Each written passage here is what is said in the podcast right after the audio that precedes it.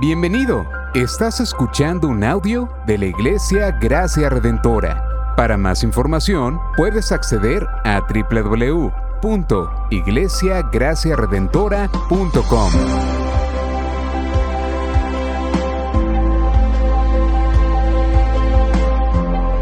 En la exposición de la palabra, el pastor Israel Vega.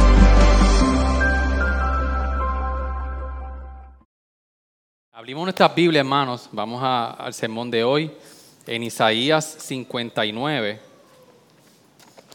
Estamos ya casi por culminar Isaías. Estamos en los últimos capítulos.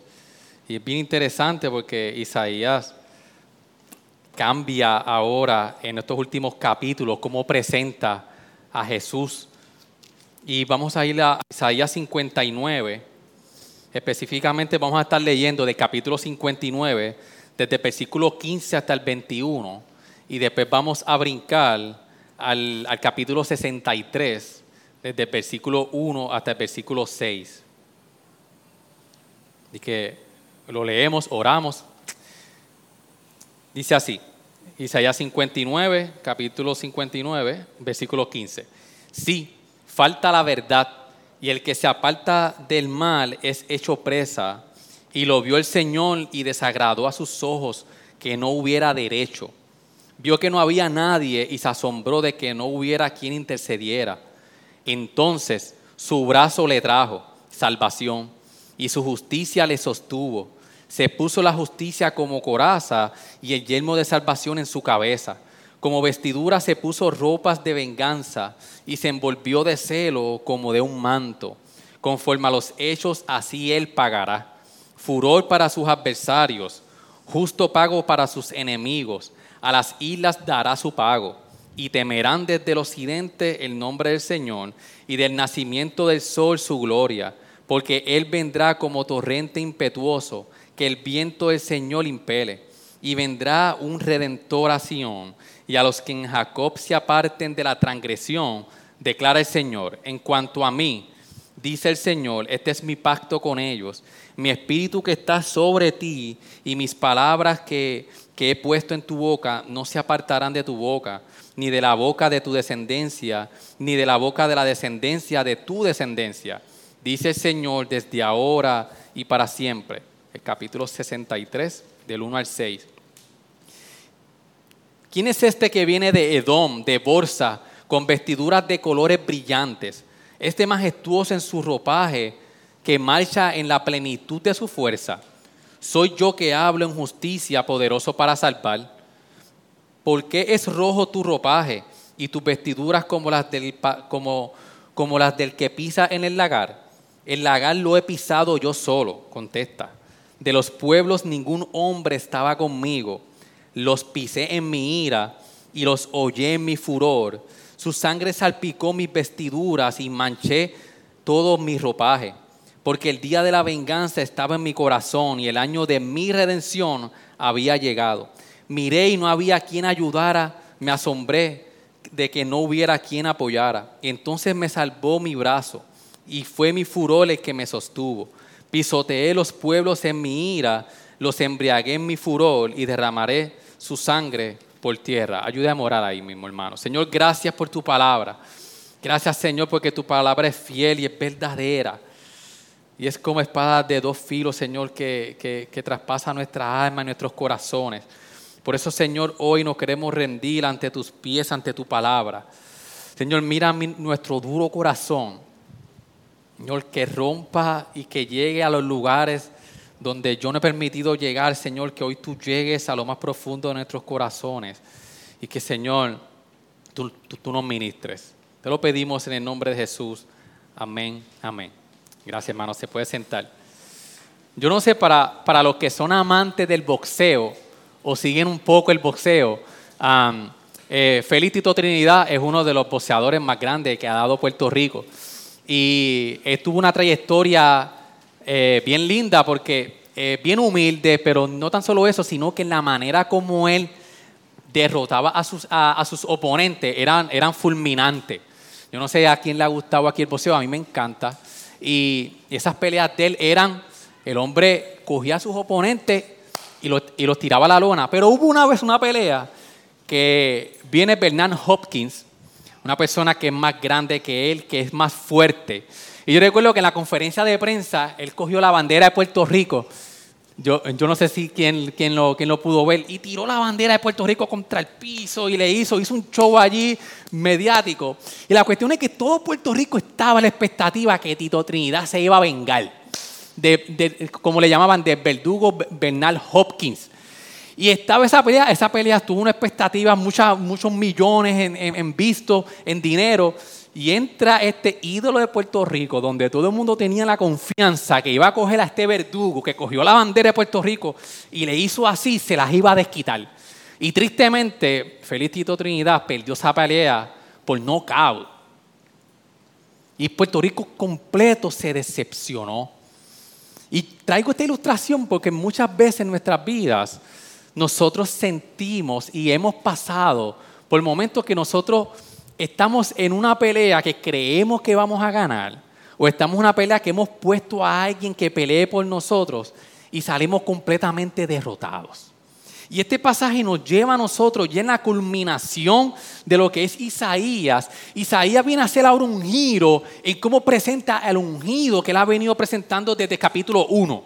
Desde el capítulo 1 al capítulo 33 presenta Isaías a un rey, desde 34 al 54, 55, está, está presentando al siervo sufriente, que a través del sufrimiento es que va a traer redención al pueblo. Pero ahora Isaías hace un giro donde Isaías ahora va a presentar a un rey conquistador, a un divino conquistador que viene a triunfar, a triunfar sobre todas, todos sus enemigos.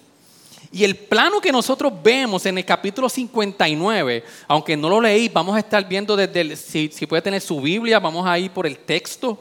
El capítulo 59 lo, vamos a estudiar completo y vamos a ver entonces porque, en qué condición se encontraba el pueblo.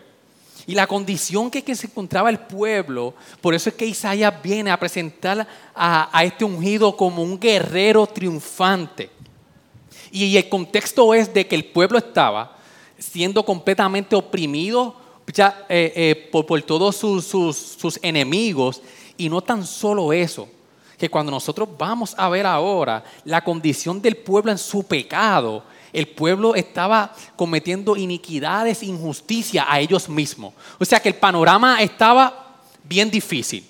Ya ellos habían regresado de Babilonia, estaban ya poco a poco ellos regresando, tratando de establecerse como pueblo, pero siguen los enemigos acechando a ellos.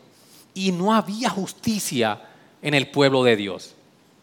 Por eso es que entonces cuando nosotros nos acercamos a, este pasaje, el corazón de este pasaje lo que nos dice es que es el surgimiento de alguien completamente inesperado. Isaías viene a presentar a alguien inesperado que hace un pacto divino con el pueblo y que ese pacto divino, que ese ungido viene a hacer con el pueblo, está dotado del Espíritu de Dios y de su palabra, pero no lo deja ahí. Lo que le dice es que lo vamos a ver ya mismo, que va a dotar al pueblo de ese mismo espíritu y de esa palabra que ese ungido guerrero viene a rescatarlo a ellos. Ese es el corazón del pasaje. Viene un ungido con el Espíritu de Dios y la palabra, y no se queda ahí, va a dotar al pueblo con el Espíritu y la palabra del Señor. Pero entonces, ¿qué está pasando con el pueblo? Cuando nosotros vamos al versículo 1 del capítulo 59, vemos que dice, he aquí no se ha apartado la mano del Señor para salvar, ni se ha endurecido su oído para oír. El Señor no es que se había olvidado del pueblo, pero ciertamente cuando vemos el contexto de la historia, lo que vemos que Dios entonces está presente para salvar, Dios siempre ha estado ahí, pero Dios los dejó a ellos. Y usted dice, y como quien dice, si ustedes han insistido en su pecado, han insistido en confiar en su propia fuerza para guerrear con los enemigos, yo los voy a dejar tranquilos. Yo quiero que entonces ustedes vean de que ustedes necesitan a un guerrero que los viene a salvar. Por eso es que dice, he aquí, no se ha apartado la mano del Señor para salvar. El Señor ha estado ahí presente, ni se ha endurecido su oído para oír, pero, el versículo 2, hay un pero. Vuestras iniquidades han hecho separación entre vosotros y vuestro Dios. Y vuestros pecados le han hecho esconder su rostro de, de vosotros para no escucharlos. Isaías le empieza a decir, ustedes están aquí, no ven al Señor que los está salvando y es que hay, hay algo que está haciendo una gran separación entre Dios y el pueblo, que es las iniquidades. Y cuando nosotros vemos del contexto de donde venimos el capítulo 58, que como predicamos hace dos domingos atrás, el pueblo estaba completamente lejos de Dios, aún teniendo una vida completamente religiosa. Isaías los confronta, le dice, sus actos religiosos no llegan a los méritos para poder llegar hacia mí. Por sus propios méritos ustedes no pueden llegar. Entonces en el capítulo 59 Isaías va a empezar a desglosar, no solamente ellos en su, en su orgullo de tratar de llegar a Dios, va a empezar a decirle cuáles eran los pecados que se reflejaban por ese orgullo que ellos creían que podían llegar a Dios por sus méritos. ¿Estamos hasta aquí? Viene Isaías ahora a describir y les dice, ustedes están separados de mí por su pecado. Y el cuadro es impresionante. Ellos están completamente, se sienten solos. Pero hay algo en ustedes que los está separando. Y el orgullo del capítulo 58 se ve reflejado en ellos en, diferentes cosas. Miren, como desde, el versículo 3 hasta, el versículo 8, en el 3 dice, porque vuestras manos están manchadas de sangre y vuestros dedos de iniquidad. Vuestros labios hablan mentira. Se estaba reflejando en la mentira. Vuestra lengua murmura maldad. No hay quien clame con justicia, no había justicia en el pueblo, ni quien abogue con honestidad. El, pecado del pueblo los había llevado a que hablar en mentira, murmurar maldad, no había justicia, no había iniquidad. Mire, cómo dice el 4 al final, confían en la confusión y hablan falsedades, coinciden malicia y dan a luz iniquidad. O sea que el plano que Isaías está presentando es, esta es tu condición.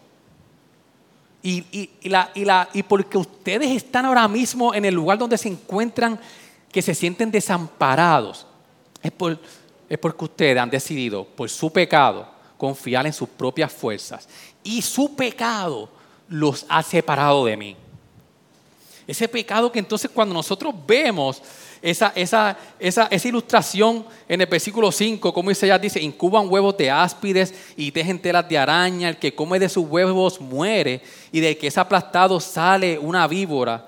El 6 dice, sus telas no servirán de vestidos, ni se cubrirán con sus obras. Sus obras son obras de iniquidad y actos de violencia hay en sus manos.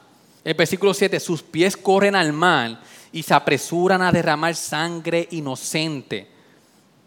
Sus pensamientos son pensamientos de iniquidad, desolación y destrucción hay en sus caminos. Traten de, ver la magnitud de, de, la condición del pueblo.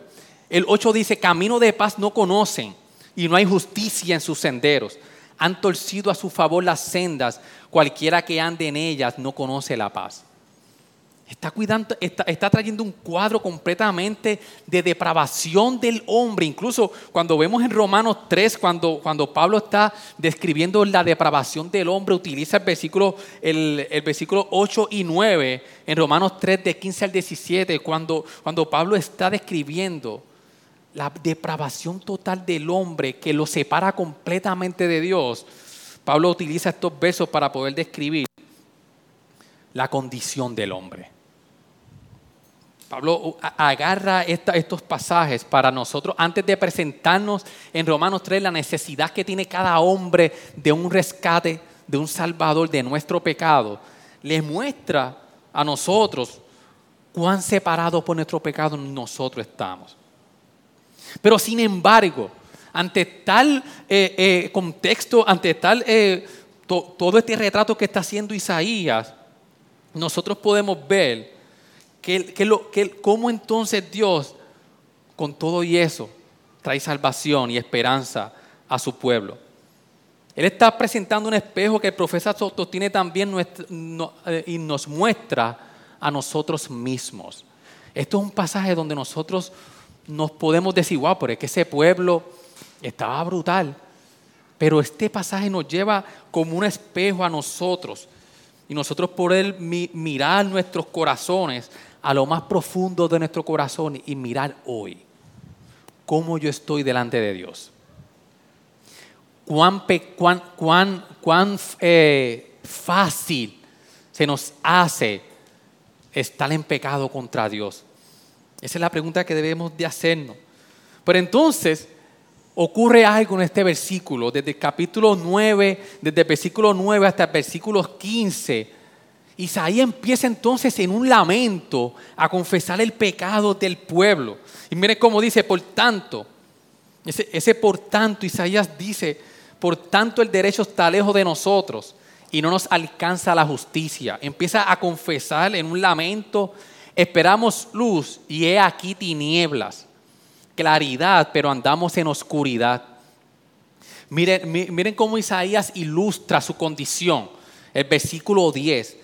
Vamos palpando la pared como ciegos y andamos a tientas como los que no tienen ojos.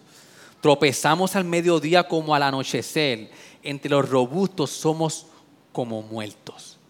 Isaías está pintando aquí una, escena de esa ilustración de cuando usted se levanta por la noche y usted pega a tocar paredes buscando porque no ve hacia dónde va a ir. Yo no sé cuántas ocasiones, y si en el día de hoy tú te sientes así, te sientes que estás a oscuras, que estás tratando de tocar las paredes para poder hallar el camino. Y esto es un pasaje donde el que no está en Cristo da una esperanza de que puedes tener luz, pero también el que está en Cristo para nosotros reflexionar, porque es una pelea, es una lucha que nosotros tenemos constante, si realmente nosotros estamos caminando en oscuridad. Si a la luz de lo que nosotros hemos creído en Cristo, nuestra vida refleja de que yo estoy caminando en la luz o yo estoy a ciegas. Por eso entonces cuando vemos esta confesión de pecado, ellos no ven la salvación. Y ellos, contrario al capítulo 58, ellos se cansaron de, fingir. En el capítulo 58 ellos fingían que estaban bien ante el Señor, que todo estaba bien, que se acercaban al Señor. Y ellos en este capítulo, en estos versos, ante, tal magnitud de su pecado contra Dios y cómo estaban sus enemigos al acecho, ellos, ellos dijeron, yo no voy a seguir fingiendo mi vida yo tengo que hacer algo. Ellos tuvieron que, renunciar a creer que tenían todos los recursos para poder lidiar con todos los problemas que los acechaban. Si significaba el fin de su autojustificación y la confianza en ellos mismos. Es este momento donde ellos dicen, no podemos, tenemos que hacer un alto en nuestras vidas. Por eso que en resumen hay, hay un colapso moral, Estamos viendo de que ellos ven de que no ven quién los puede rescatar de la condición donde estaban. Están bajo el dominio todavía de los pueblos, de los paganos. Y hay injusticia en el pueblo. Ahora, la escena está lista y está preparada para el siguiente movimiento que Isaías va a hacer. Como les dije al principio, a presentar un rey guerrero que viene a derrotar al enemigo. Y lo vemos desde, el capítulo, desde el versículo 15 en la parte B que dice, y lo vio el Señor, hasta el versículo 21. Y es una escena como una historia. Cuando nosotros podemos ver desde el 15 hasta el 21, hay una escena que comienza, y, la, vamos a ver ahora, hay un conflicto, hay un clímax, y termina esa historia con una nueva escena. En el, en el versículo 15, cuando vemos que hace resumen de la condición del pueblo, sí, falta la verdad, el que se aparta del mal, del mal es hecho presa. Y hay un punto ahí, y dice, y lo vio el Señor y desagradó a sus ojos que no hubiera derecho. Tenemos una escena, no hay derecho. Le, desagradó al Señor. Entonces el Señor mira, esta es la escena, esta, esta es la historia, si la vamos a ver completa. El Señor miró, el Señor vio y está horrorizado por lo que está ocurriendo. Entonces él se viste, se pone unas vestiduras. Pero es bien interesante que aquí hay un contraste que quiero que veamos, por favor, iglesia. Él se pone unas vestiduras de justicia, de salvación, pero también de venganza. Entonces, el Señor vio, el Señor está ahí, los ha dejado a ellos, dice, ustedes quieren por sus propias cuentas seguir su camino, yo, yo me he retirado, como quien dice, para que ustedes puedan entender de que ustedes me necesitan a mí. Pero hay una, hay una reacción divina. El Señor está horrorizado. Al Señor le desagradó que no hubiera derecho en su pueblo. Eso es en el versículo 15. El Señor está viendo de que no hay nadie que intervenga ante la injusticia. Está viendo injusticia en el pueblo y no hay nadie que intervenga con eso. La situación está más allá de un rescate humano. Y Isaías viene presentando esta escena. Entonces hay una reacción divina en el versículo 16 que dice, vio que no había nadie y se asombró que no hubiera quien intercediera. Entonces su brazo le, trajo salvación y su justicia le sostuvo. Entonces viene Jesús, viene, viene, viene este ungido a presentar entonces justicia, salvación y venganza. ¿Por qué Él se pone esas vestiduras? Y cuando lo vemos en la nueva traducción viviente, me gusta mucho cómo lo parafrasea, que en el versículo 16 la nueva traducción viviente dice, así que se interpuso Él mismo para salvarlos. Hay justicia, hay salvación, hay venganza, hay cero. Entonces cuando vemos que ante un pueblo que está siendo injusto, Dios promete justicia para ellos sin merecerlo. Y esto quizás lo vemos blandito, como le decimos en buen puertorriqueño, algo normal, pero a un pueblo que está haciendo injusticia, Dios se ofrece para que va a hacer justicia a sus enemigos. Y no incluso eso, sino que va a traer salvación y va a traer venganza. Y la salvación, ves, la justicia de Dios se refiere a la fidelidad a sus promesas del pacto. Dios viene a salvar y cuando vemos a ver en el versículo 21 es porque Dios está siendo fiel a su pacto. Dios viene en venganza y viene en celo.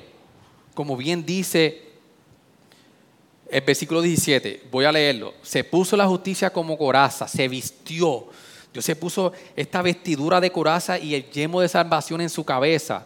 Como vestidura se puso ropas de venganza. En el primero hay justicia, en el segundo hay salvación, en el versículo 17. Luego al final se puso las ropas de venganza y se envolvió de celo como de un manto. Conforme a los hechos, así él pagará. Furor para sus adversarios, justo para sus enemigos. A las islas dará su pago. Entonces el Señor viene con celo por preocupación por su pueblo y, su determinación de que sus enemigos van a ser completamente destruidos. Entonces Dios está prometiendo todo esto, justicia, y entonces viene una nueva situación. En el versículo 19, luego de la intervención de este rey guerrero que viene a hacer justicia, dice, y temerán desde el occidente el nombre del Señor y desde el nacimiento del sol su gloria porque Él vendrá como torrente impetuoso, que el viento del Señor impele. Y el versículo 20, y vendrá un redentor a Sion, y a los que en Jacob se aparten de la transgresión, declara el Señor. Entonces hay, una nueva, hay, un nuevo ambiente donde primero había injusticia, hay un nuevo ambiente donde viene este rey guerrero y los que pongan su confianza, y no solamente su confianza, se aparten de su transgresión, Va a haber temor en el pueblo hacia el Señor, pero el Señor los va a rescatar. Y no tan solo eso, que entonces cierra el versículo 21, el Señor como mediador de un pacto con su pueblo, un nuevo pacto. Entonces es, es interesante porque este nuevo pacto Dios es quien lo concede con su pueblo y a la misma vez es el mediador del pacto. O sea que aquí el pueblo no ha hecho nada. El pueblo solamente lo, lo que está diciendo es, apártate de tu transgresión. Hay arrepentimiento, hay confesión de pecado. El pacto Dios lo concede y Dios mismo pacta el pecado y es el mediador de ese pacto. Pero una de las cosas que nos confronta a nosotros en este versículo 21 es que este ungido Dice, en cuanto a mí, dice el Señor, el versículo 21, este es mi pacto que, con ellos, e, este es mi pacto con ellos, mi espíritu. Está hablando ese, ese, ese ungido que el Señor está dándole a su pueblo para rescatarlo. Mi espíritu estará sobre ti. Y mis palabras que he puesto en tu boca no se apartarán de tu boca, ni de la boca de tu descendencia, ni de la boca de la descendencia de tu descendencia. Dice el Señor desde ahora y para siempre. Hermano, lo, lo, que está pintando aquí un cuadro de que no solamente viene un rescatador que viene con el espíritu y la palabra, que viene dotado con eso, sino que lo que dota al pueblo de eso. Y dice, el espíritu y la palabra que me ha sido dada, yo se la voy a dar al pueblo. Ese es mi pacto. Y no tan solo eso, que a la descendencia de tu descendencia y a la próxima descendencia, ese pacto yo lo voy a mantener. Entonces, ante este cuadro que tenemos aquí, nosotros podemos preguntarnos, ¿quién es este? Porque estamos en una historia que, ¿Qué pasó aquí? ¿Quién es este? Cuando nosotros vamos al capítulo 63, si tiene la Biblia, vaya conmigo porque le, va a ayudar mucho a poder entender el pasaje. El capítulo 63 hace una pregunta. ¿Quién es este que viene de Edom? De bolsa con vestiduras de colores brillantes. Hay, una, hay unas vestiduras reales que, le hace el texto esa pregunta. ¿Quién es este que viene de, de Edom? majestuoso en su ropaje, que marcha en la plenitud de su fuerza. Hace una pregunta, ¿quién es este? Hermanos, es un conquistador real, que viene con vestiduras colores brillantes. Y él mismo responde en el versículo 3, porque en, la, en, la, en el versículo 2 hace otra pregunta. Ahora, ya que te vestiste como rey conquistador, le hace la pregunta, ¿por qué es rojo tu ropaje y tus vestiduras como las del que pisa en el lagar? O sea, porque tú te pones estas vestiduras reales, que estas vestiduras reales tenían muchos, muchos adornos, pero ¿por qué están manchadas? ¿Y por qué están como, porque es rojo tu ropaje? Y este ungido contesta en el versículo 3. El lagar lo, he pisado yo solo. Sea, que Dios solo, e, este, este ungido ha hecho una obra que dice, yo solo he pisado el lagar de los pueblos, ningún hombre estaba conmigo. Es una obra que yo voy a hacer, que yo he hecho. Los pies los pisé en mi ira.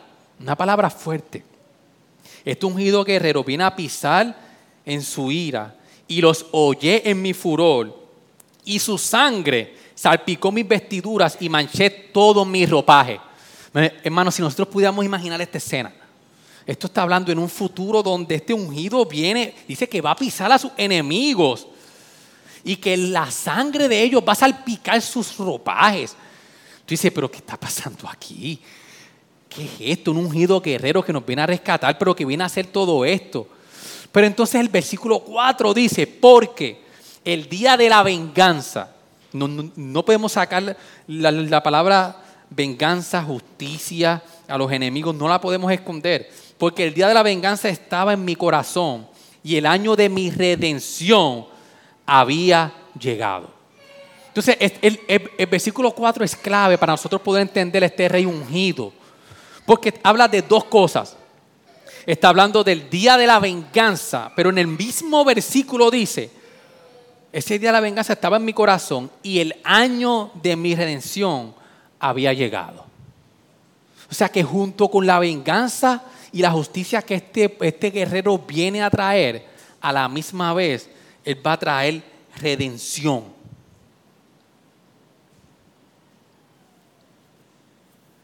¿Qué es lo que viene a hacer Él?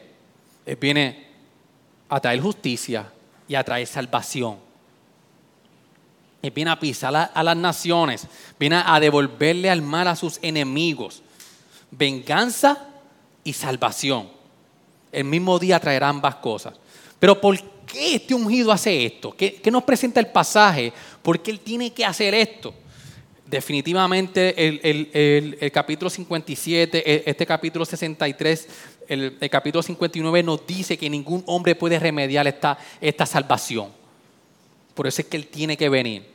Él tiene que venir también porque tiene que asegurarse la destrucción total del mal que quiero que entendamos, hermano, aquí esto es un cuadro completamente fuerte, donde el mal está completamente en el pueblo y tiene que venir alguien y la esperanza que ofrece el pasaje es que va a haber un día que el mal se va a destruir por completo. Y no tan solo eso, que este guerrero viene para garantizar la seguridad de una redención que va a ser mundial y que es eterna. Entonces el pasaje nos pone a nosotros hoy a pensar en ese gran día, en ese gran día que vendrá, ¿de qué lado yo voy a estar? Dios viene a hacer su justa justicia. Cada uno va a pagar conforme a su pecado. O yo estoy en ese lado donde Dios va a traer venganza a todos los, sus enemigos que se rebelaron contra su santidad.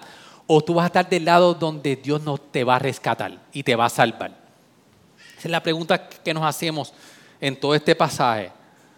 ¿Cómo yo estoy viviendo mi vida a la luz de este gran día? ¿Qué podemos aprender? Después de ver todo este panorama que hemos tratado de explicar, ¿qué podemos aprender? Hermanos, que nosotros tenemos que ya dejar de ser, creer que somos autónomos. Tú y yo pecamos con la autonomía, con la envidia y con el, y con el orgullo. Esos tres pecados son los que nos cogen a nosotros y nos hacen cantos. Nosotros creemos que nosotros podemos ser nuestros propios héroes, que nosotros podemos tener el control de todas las cosas. Pero este pasaje nos lleva a que si tú, te sientes en una lucha, porque este pasaje, hermanos, tiene, un contexto que nos da claridad. El enemigo que, Dios está aquí presentando tiene dos vertientes. Están los enemigos del pueblo que estaban acechando al pueblo pero hay otro enemigo que en el contexto de Isaías de capítulo 58 y de los anteriores, hay otro enemigo que está acechando, al pueblo. ¿Quién es? Según los primeros versículos de capítulo 59, es el pecado del pueblo. Y el pueblo está en una lucha, tanto contra los enemigos externos, pero una lucha interna con su pecado. Entonces, nuestro mayor enemigo, lo que nos dice e, este pasaje a la luz del contexto, nuestro mayor enemigo no es el que me hace daño, no es el que está en contra mía. Ese va a pagar un día y el Señor va a hacer justicia. Pero nuestro mayor enemigo es nuestro pecado. Que a la luz de lo que el pecado ha hecho en el pueblo, como vemos cómo pinta esta imagen, es la peor lucha que nosotros podemos tener. Y la cuestión es que nosotros luchamos con nosotros mismos, tratar de luchar esa pelea. Y el pasaje nos presenta una esperanza en donde viene un, un rey guerrero a luchar. Escúcheme bien, iglesia, mírenme, por favor.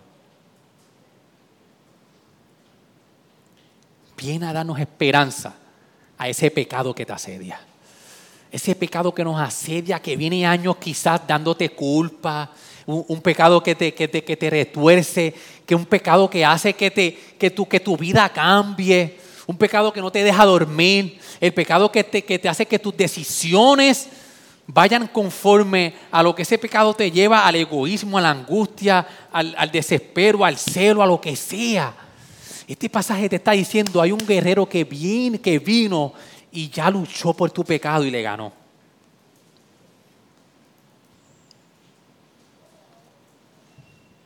Este pasaje nos enseña que el día de hoy nosotros tenemos que hacer, como hizo desde el versículo 9 hasta el 14, rendirnos y nosotros poder ver y ir ante el Señor en humillación ante el Señor.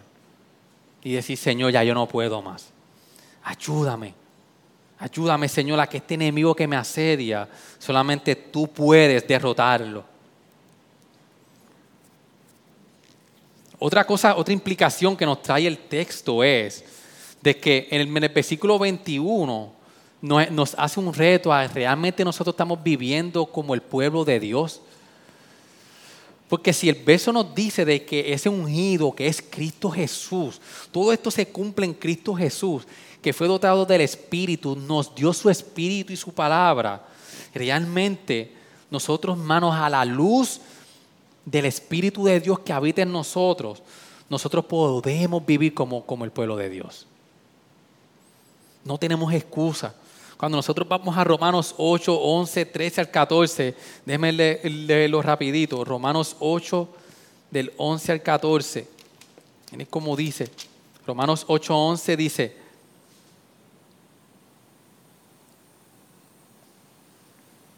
Pero si el espíritu de aquel que resucitó a Jesús de entre los muertos habita en vosotros, él mismo que resucitó a Cristo Jesús de entre los muertos, también dará vida a vuestros cuerpos mortales por medio de su espíritu que habita en nosotros. El versículo 13, porque si vivís conforme a la carne, habréis de morir, pero si por el espíritu hacéis morir las obras de la carne, viviréis. Dice que si por medio del espíritu nosotros hacemos morir las obras de la carne, no es por medio de nuestras fuerzas, es por medio de nosotros rendirnos al Espíritu del Señor. El versículo 14 dice, porque todos los que son guiados por el Espíritu de Dios, los tales son hijos de Dios. Es una obra, que, hermano, que el Señor ha hecho. Un nuevo pacto, como dice el versículo 21, que se dio solamente porque Jesús en la cruz del Calvario venció el pecado. Y ese pecado que Jesús venció, que nos acecha y es nuestro enemigo, nos dice el pasaje que Dios hizo un pacto con nosotros. Y el mismo espíritu que levantó a Jesús de los muertos es el que nosotros tenemos para poder luchar con el pecado. ¿Qué más podemos aprender? Que esto es un pasaje que en esta vida solamente hay dos caras de la moneda. Dios viene a hacer justicia, viene a hacer venganza, pero también viene a traer salvación. Y es bien curioso porque siempre en ese mismo día donde Dios trae justicia, trae salvación, nos recuerda a Noé y el arca. Dios trajo justicia, pero hubo salvación en el arca. El día de la Pascua hubo juicio, el ángel de la muerte pasó y hizo juicio, pero hubo salvación por la sangre de un sustituto, de un cordero. Y definitivamente en la cruz la ira de la carga de pecado de todos nosotros cayó sobre Jesús, pero ese mismo día hubo gracia. Por eso, hermanos, cuando nosotros vemos este pasaje y nosotros podemos ver de que quizás tenemos esta lucha, el sí, pero todavía no, que Dios, que Jesús venció el pecado, pero todavía tenemos luchas con él. El pasaje nos lleva de que el pecado no nos puede dominar sino que podemos luchar con Él, pero no nos domina. Y a la luz de este día, como dice Apocalipsis 19 del 11 al 16, donde quizás nosotros hemos pasado momentos de, injusticia. Ahora mismo Puerto Rico está pasando por un momento tan difícil, en donde han habido tantas muertes injustas. Y vemos un cuadro donde, donde vemos, Señor, ¿qué, qué es lo que está pasando? A la luz de este pasaje nosotros podemos tener esperanza. Mire cómo Apocalipsis 19, del 11 al 16 dice, entonces vi el cielo abierto y había allí un caballo blanco. Su jinete se llamaba fiel y verdadero, porque juzga con rectitud y hace una guerra justa. Sus ojos eran como llamas de fuego y llevaba muchas coronas en la cabeza. Tenía escrito un nombre que nadie entendía excepto él mismo. Llevaba puesta una túnica bañada de sangre y su título era la palabra de Dios. Los ejércitos del cielo vestidos de lino blanco y puro de la más alta calidad lo seguían en caballos blancos. De su boca salió una espada afilada para derribar a, las naciones. Él los gobernará con vara de hierro y desatará el furor de la ira de Dios, el Todopoderoso, como el jugo que corre del lagar. En la túnica, a la altura del muslo, estaba escrito el título de este ungido que dice, Rey de todos los reyes y Señor de todos los señores. Ese será el día donde nosotros, a la luz de esto, tenemos que vivir nuestros días. Pero también nos pone un, día donde nosotros tenemos que mirar y ver que va, que va a ser el final de la oportunidad de arrepentimiento. Va a ser ese día donde ya no va a haber más oportunidad de arrepentimiento.